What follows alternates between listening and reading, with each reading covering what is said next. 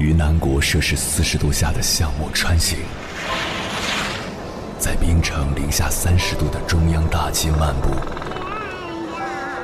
往十里洋场听罢一曲天涯歌女，西出阳关凭黄沙穿金甲，风霜雨雪，四季如歌，不曾倦怠。我翻越高山。大河，无所畏惧水深和火热，只为打破这千山万水的阻隔，与你相遇。我是英波，我在原来的地方等你，不见不散。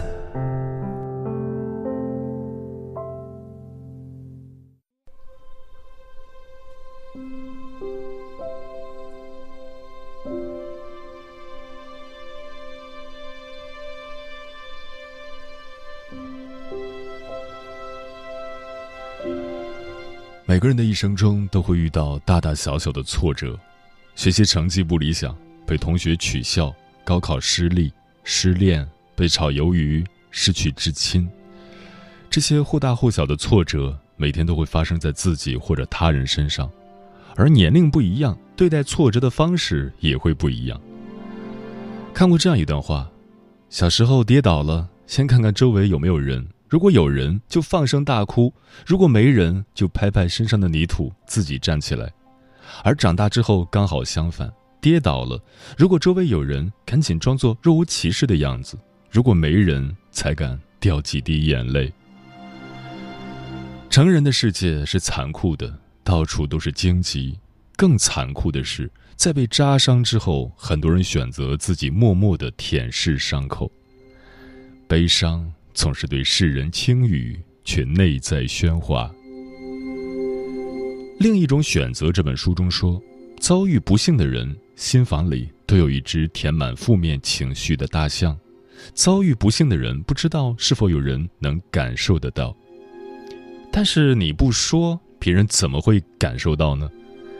作者谢丽尔在遭遇丈夫意外死亡之后。当周围的朋友、同事问他“你还好吗”的时候，他总是回答“很好”，所以他们也就不再继续问更多的问题了。因此，谢丽尔有时会感觉他们不够关心自己。但是亚当告诉他：“如果你希望他人对你敞开心扉，那么你也需要对他人坦诚相见。”他接受了亚当的建议。当再有人问他“你今天怎么样”之类的话时，他开始表达自己真实的感受，而他的朋友也觉得他是愿意跟别人沟通的，所以他们也不再小心翼翼，而是经常关心她失去丈夫后生活过得怎样。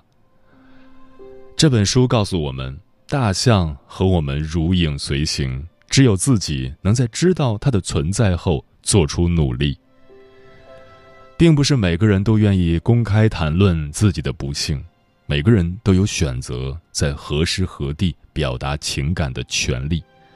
然而，有力的证据表明，对所经历的悲剧事件敞开心扉，有助于提升一个人的心理健康以及生理健康水平。向朋友或家人倾诉，能帮助悲伤者了解自己的情绪，并且感到被理解、被关怀。所以，当身边再有人遭遇不幸的时候，我们不要再去说一切都会好起来的这种陈词滥调，倒不如对他表示理解。你可以跟他说：“我了解你的痛苦，我就在你身边。”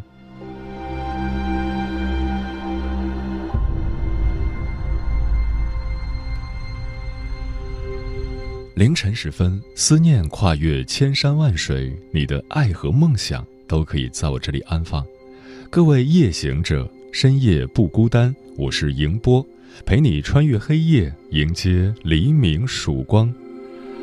今晚跟朋友们聊的话题是如何看待倾诉这件小事。关于这个话题，如果你想和我交流，可以通过微信平台“中国交通广播”和我分享你的心声。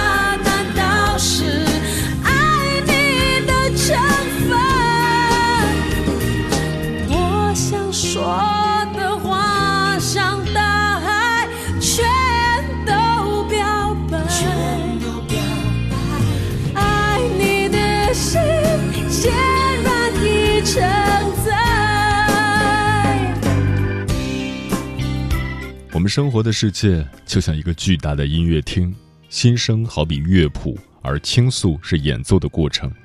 一路走来，父母的温柔爱抚，老师的谆谆教诲，爱人的喃喃细语，孩子的快乐成长，我们不断诉说着。当我们开始体验和表达自己的情感时，并没有意识到自己其实已经停下了徒劳的挣扎，开始随着波浪起伏，时而上升，时而下沉。在不断的释放情绪的过程中，我们不会就此沉沦。相反的，从这种持续表达自己心声的过程中，我们获得洞察。这份洞察能指引我们远离痛苦和恐惧，迈向成熟。接下来，千山万水只为你，跟朋友们分享的文章选自《我要 What You Need》，名字叫《长期把喜欢的人当倾诉对象是高危行为吗》，作者仙草。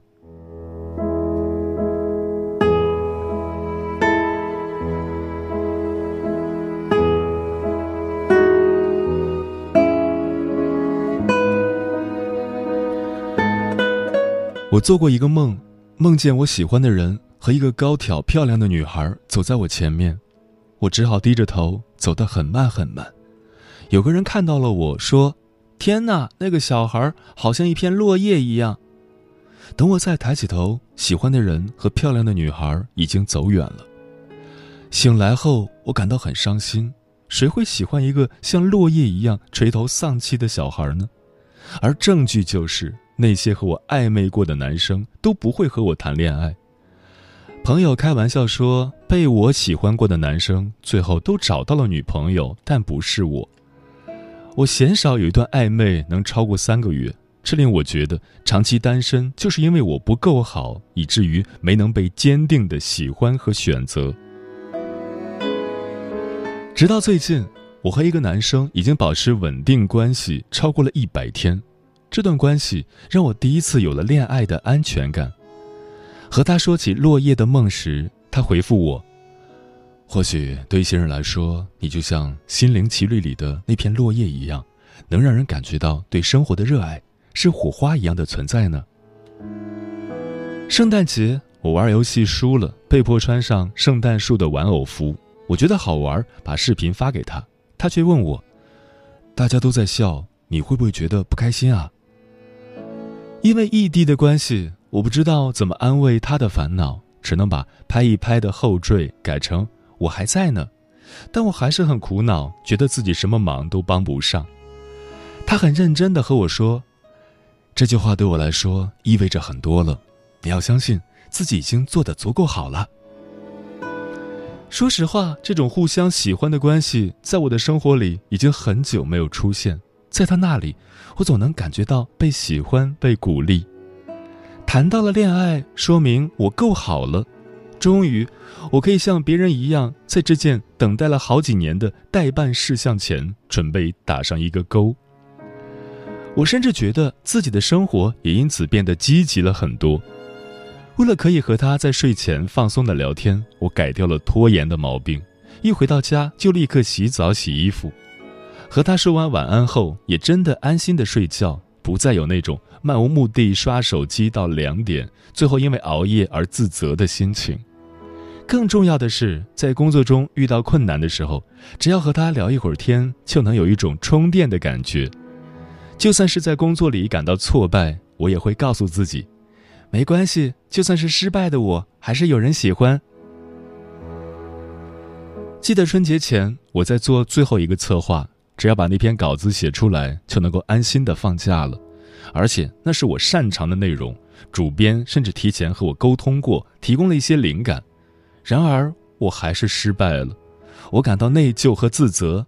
同事们都有自己的事情在做，我却什么忙也帮不上，还连累到他们，导致公众号停更。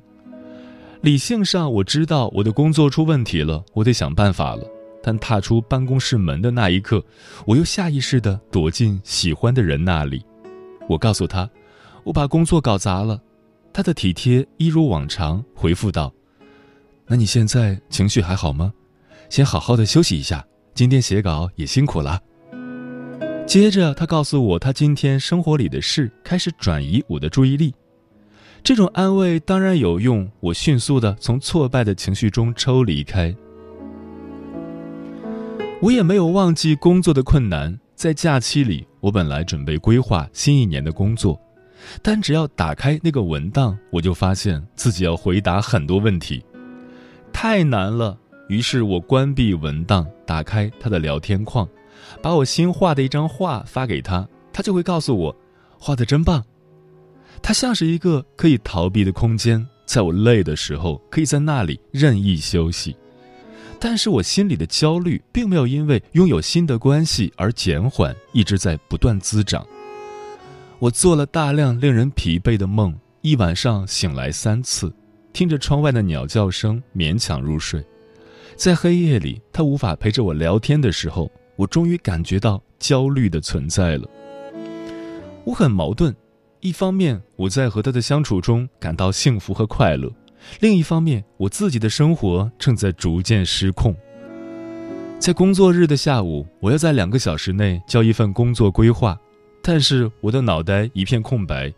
我下意识地打开了他的对话框，写着写着，我突然卡住了。这个场景好像重复过无数次。只要我发过去，我知道我可以收到一个小青蛙拍肩膀的表情包，他会安慰我，鼓励我。然后问题继续，我不能再躲进那种安慰里面了，我会失业的。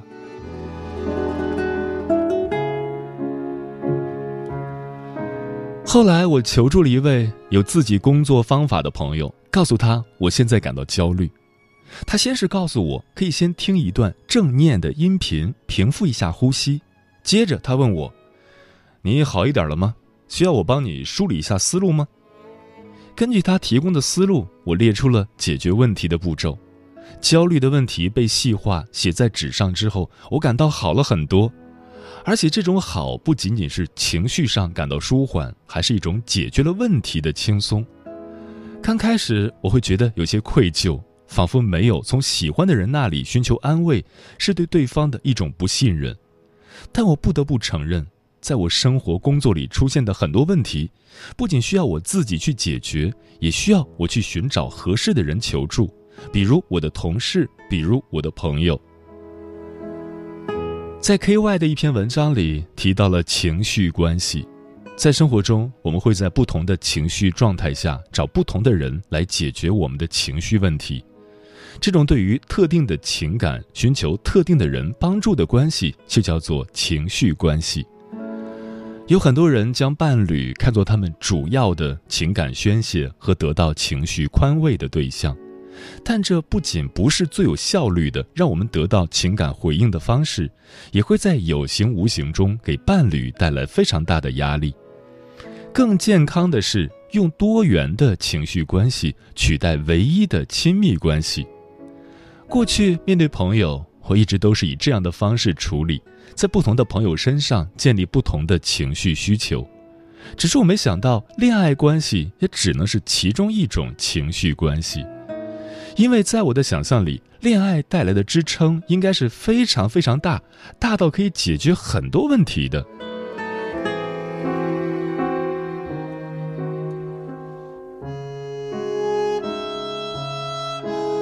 朋友曾经问过我，恋爱在生活里意味着什么？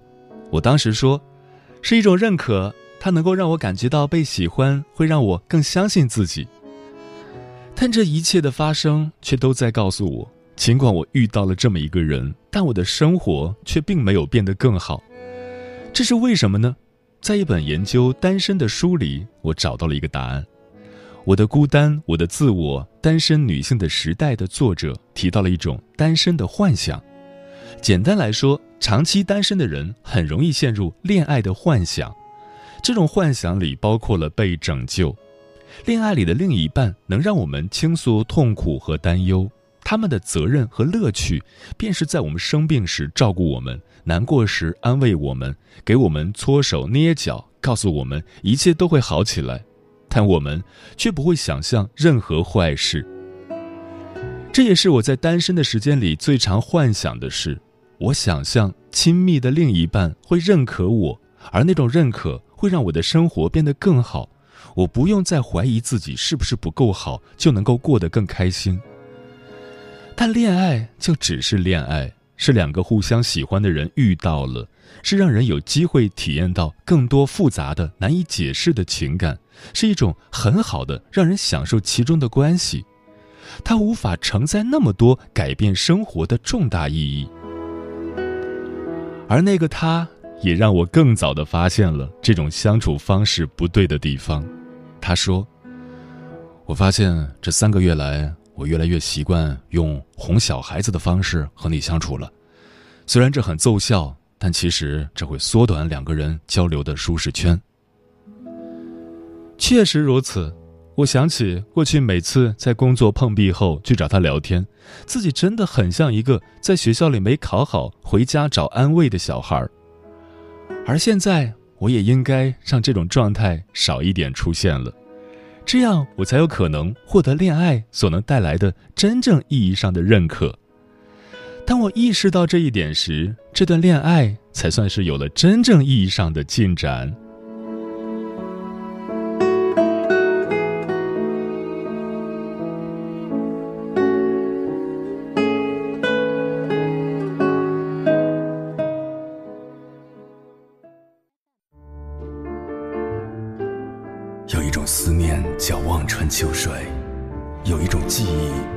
刻骨铭心，有一种遥远叫天涯海角，有一种路程叫万水千山。千山万水只为你，千山万水只为你，正在路上。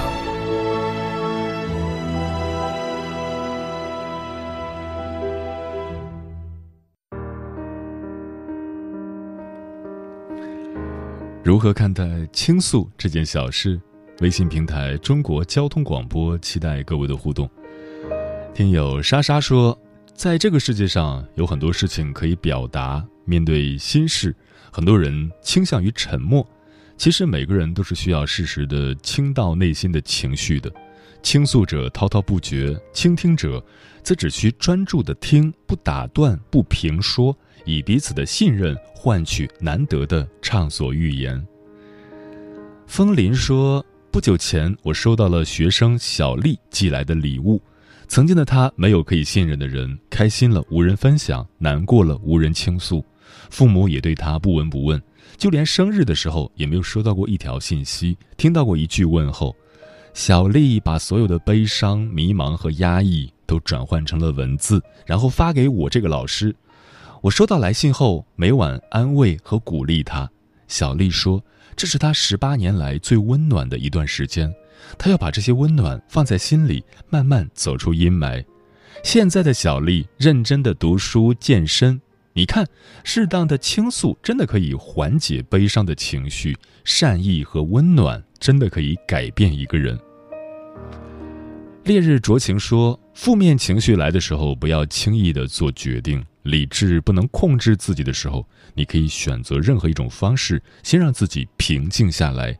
倾诉确实是一个很好的方法，但却不是最优的解决方案，因为任何人都不是你，你说出去也只是自己嘴上痛快了。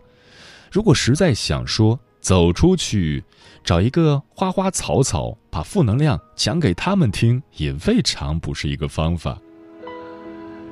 C X 三三零说：“我可以接受别人向我倾诉，但是当我想倾诉的时候，会把自己藏起来，不敢轻易去打扰别人，也怕倾诉之后招来厌烦。一般我会找点事情来做，看书、画画、做手工。心情沉淀下来后，好像没有什么事是大不了的。”喵了咪的喵说：“翻遍通讯录也找不到。”可以倾诉的对象时，我会选择找一个没人的角落痛哭一场，或者对着心爱的玩偶说一说，说出来了，永远比捂在心里要好受些。百灵鸟说，人生中不可避免会遇到烦心事或者不如意的事，心中会产生不良情绪，这时候就应该找一个可靠的朋友聊一聊。我认为除此之外还有其他的途径可以释放情绪，比如出去跑步、去公园里大声的唱歌、看书，总之找自己喜欢的事去做，这样可以转移注意力，也可以释放压力。猫小姐说：“成熟的标志就是学会放弃倾诉欲。”杨幂曾经说过：“每个人都很苦，为什么要别人了解你的苦？”作为当今娱乐圈的顶级小花，杨幂以坚强的个性赢得了一大波粉丝。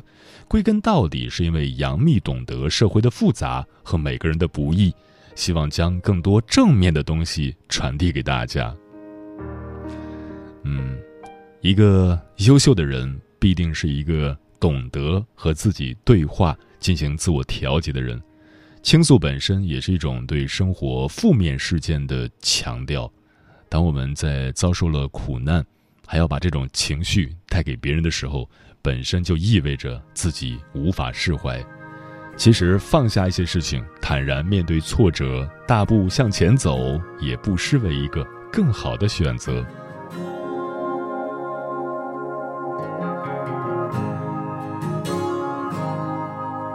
我只想告诉你，我比谁都爱你。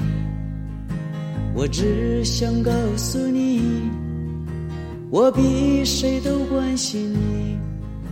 多少次我想问你，你是否也曾爱我？也许你也关心我，只是没空告诉我。嗯，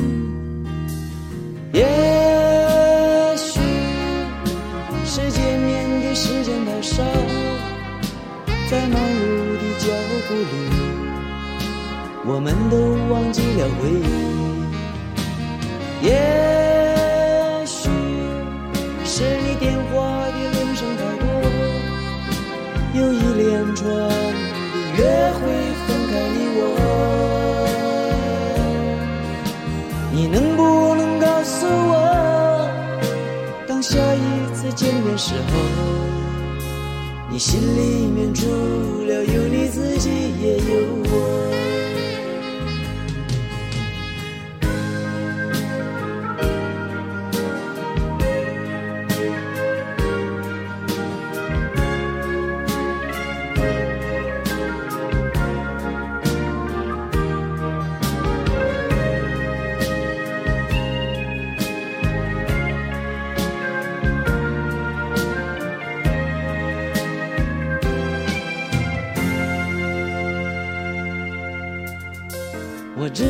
想告诉你，我比谁都爱你。我只想告诉你，我比谁都关心你。多少次我想问你，你是否也曾爱我？也许你也关心我，只是没空告诉我。嗯。是见面的时间太少，在忙碌的脚步里，我们都忘记了